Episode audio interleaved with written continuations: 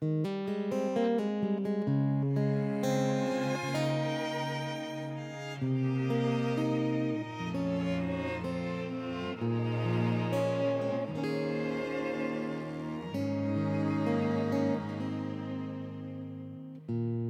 让人伤神，还更困身。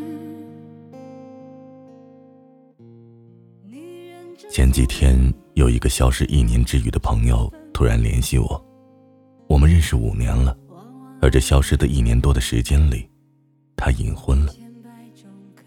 他结婚的事情还是我从一个游戏截图的祝福中判断出来的，所以我很好奇的问：“朋友一场。”你怎么静悄悄的就结婚了呢？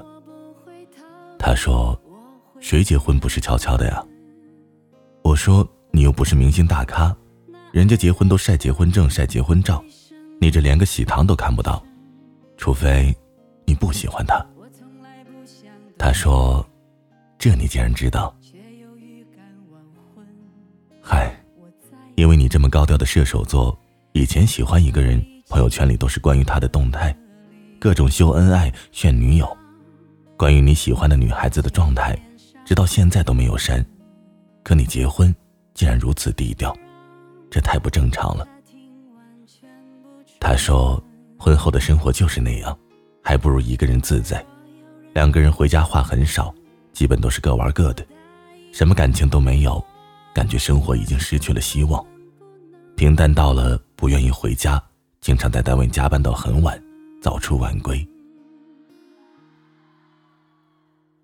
我说：“你一个播音系的男生，以前那么热爱配音主持，工作压力还大，怎么会回家连话都不想说呢？以前大半夜还会找小伙伴们玩游戏，和我们聊天的一个阳光大男孩，如今说话的时候都在叹气，感觉很压抑。”他说：“不管你信不信，事实就是这样，婚已经结了。”总不能反悔吧？我问他：“你们是怎么认识的？相亲吗？”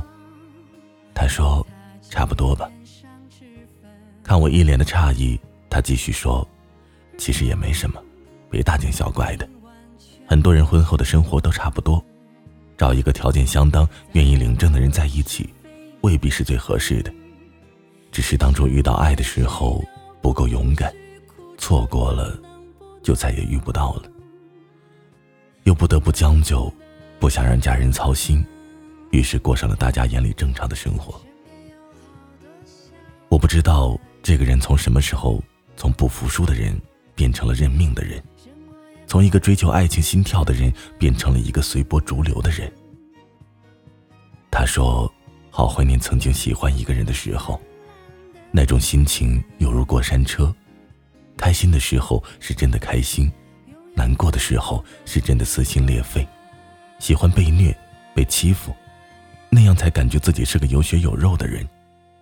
那段时间，真的是成长了许多。没遇见过爱情的人是可悲的，像父辈一样相亲认识、培养感情、培养孩子，一生就稀里糊涂的过去了。你问什么叫心动？什么叫一拍即合？什么叫金风玉露一相逢？不知道。你问什么是爱情？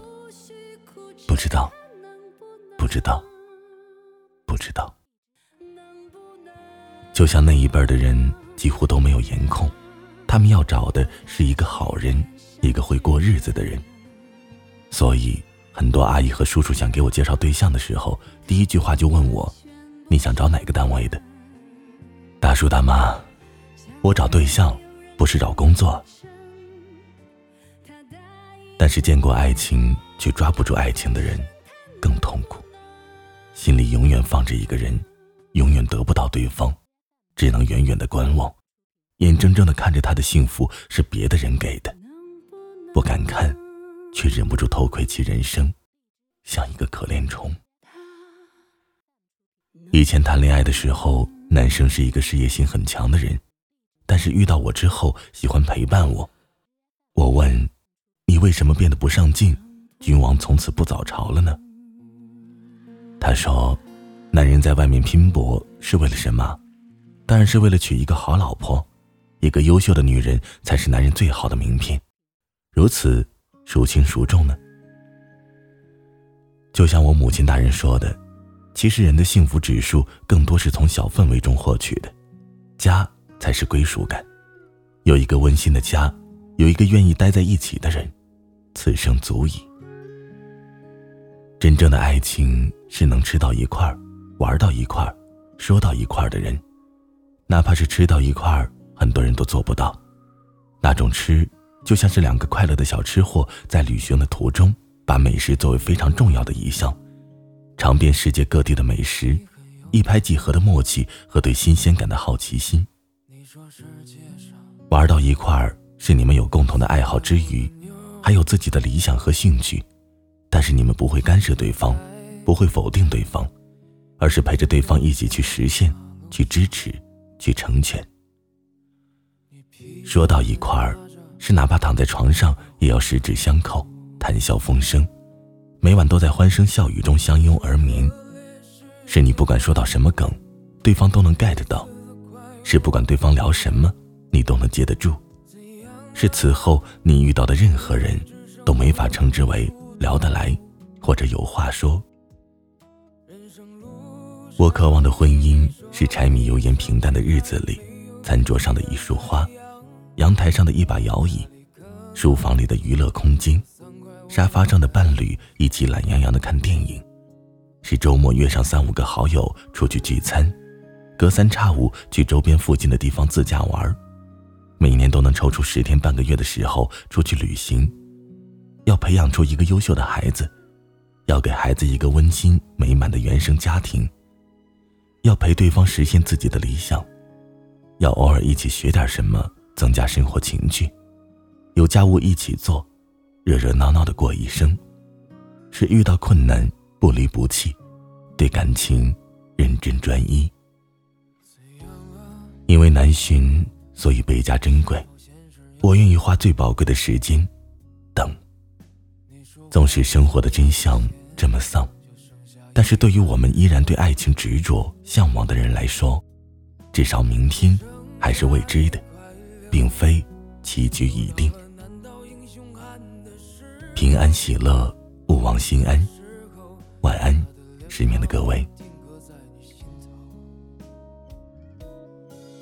人海茫茫，那可能是你四块五的鸟，幻想着总有一天会出头。总有人愿意做你四块五的妞流浪吧在风雨交加的时候。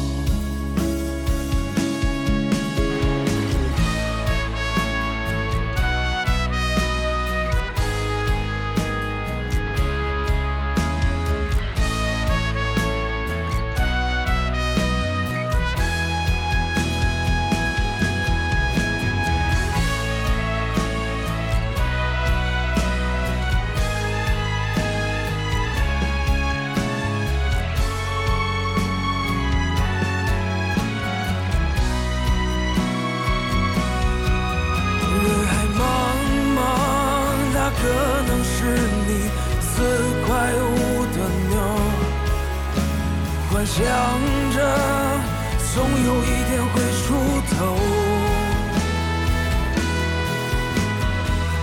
总有人愿意做你四块五的牛。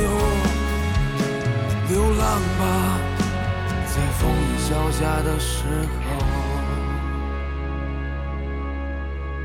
流浪吧，在风雨交加的。时候。